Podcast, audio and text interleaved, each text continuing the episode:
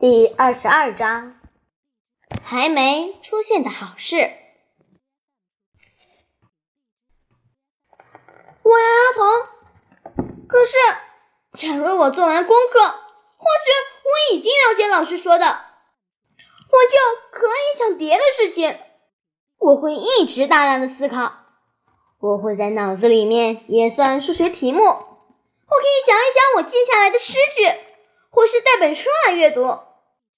我想要待在普通班，因为我喜欢普通人。我不想要特别的待遇，我也不想要一直把我往前推的老师。汉克尼校长没有想介入，爸爸和妈妈也没有。这是我和秦德勒博士之间的对话。他说：“诺拉。”你这样想好了，假如你没有接受新挑战的话，你怎么知道你有没有完全发挥出潜能呢？我不想当一个卖弄聪明的人。可是，请想一想，我说，我是真的在逃避新挑战吗？在发生这些事的时候，要当一个普通人，对我来说，不正是新挑战吗？还有。关于完全发挥潜能这件事，谁可以说我的潜能极限到哪里？要靠智力测验吗？我不应该说出我想要实现的是什么吗？假如我真正想要的是做一个普通人，假如做一个普通人是我人生的终极目标，这样又如何呢？这样想有什么不对呢？每天都快快乐乐的读书。看报纸，和朋友一起玩，踢足球，听音乐，长大，工作，投票选举，或许有一天结婚，这很糟吗？我知道我是不同的，我希望我一直是聪明的，可是我不想往前推，被强迫做大家认为像我这种智力的人应该做的事情。我想要以我的方式来使用我的智力。现在我想要做个普通小孩。当我说话时，好像是字句流进我的脑子，从我的嘴巴里出来，就像从壶中倒出牛奶一样顺滑。我以前从来没有这样说过话。当我停止时，没有人说话，所以我说。现在我可以去导师室了吗？午餐时间快到了，我不想迟到。今天吃披萨。可以，诺拉，你可以过去了。我觉得最棒的是，说这句话的人不是海克尼校长，是我的妈妈。午餐时间有些诡异。下午的课也很奇怪，有很多交头接耳的声音。我觉得几乎每一秒钟大家都在看我。这情景多少有点像电影明星出现在杂货店的感觉。但我试着只做自己的事，过正常的一天。我想要普通的过。接下来的时间有两个最好的部分。第一个是在等晚班车之前，我去找拜恩老师。我现在体育馆玩足球，所以我很热，汗流浃背，喘着气。我选在闭馆之前，因为我希望图书馆里没有人。的确如此，只有拜恩老师坐在柜台的屏幕前。我想他看到我进来了，可是他没有看我。直到我站在他面前，他微笑着说：“今天很忙哦。”我报以微笑：“超忙的。”你听说什么了吗？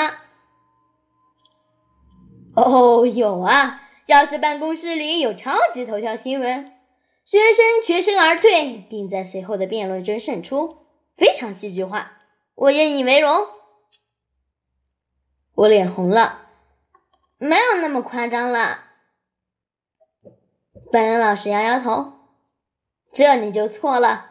你真的很厉害，你做的每件事都十分特别、卓越、精彩。我正要开口，但他说：“不要说你没有我的帮忙就办不到。”古燕说：“当一个时代来临，没有人能够阻挡。这就是你的时代，诺拉。”哈哈哈，时间差不多了，快跑，快去赶校车。我说，还是要说谢谢班恩老师，因为你真的帮了我很多忙。我转身离开，接着又回过头来说：“班恩老师，哪一所大学的图书馆课程最棒？”他说：“这个嘛，有很多大学都很好。为什么这么问？这个嘛。”加上我想发挥全部潜能的话，我说。贝恩老师大笑，发出嘘声，把我赶出门。我是说真的，不是在开玩笑。另一件最棒的事发生在下了校车之后，班也在街角下车，不过他家是在相反的方向，所以只有我和史蒂芬一起回家。直到我们要分开走之前，他都没有说话。此刻，他用球鞋鞋尖提着小石头说：“你在图书馆说，在去年的考试之后，孩子们认为自己是笨蛋的那一段话，是在说我吗？”我点点头，对，是说你。他看看我的脸，然后看看地上，说：“所以这所有的事情。”其实都跟我有关系。是的，有一点儿。可是这也跟我有关。嗯，是啊。他说：“你是说跟你很聪明，还有你其他的事有关吗？”是的，我说，所有一切都是。他微笑着说：“或许停课两个星期蛮有趣的，你不觉得吗？”我不觉得，我说很无聊。学校有很多有趣的事呢。是啊，一大堆。我想不到有别的话可以说。史蒂芬也是。他说：“所以我明天会看到你，对吧？”会啊。我说：“明天见。”然后我往我家走，他往他家走。如果你像科学家一样去看待世界本身的话，和史蒂芬说话，这三分钟并不很长。因为说真的，有什么事情发生吗？几乎没有。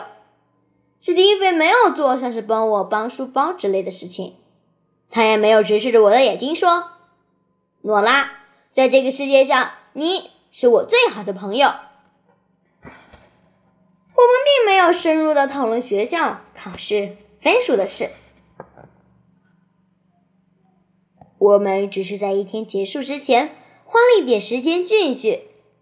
史蒂芬像个朋友一样和我在说话，就当我是个普通人，而我就是我，诺拉。此时此刻，再没有什么事能让我更快乐了，这是事实。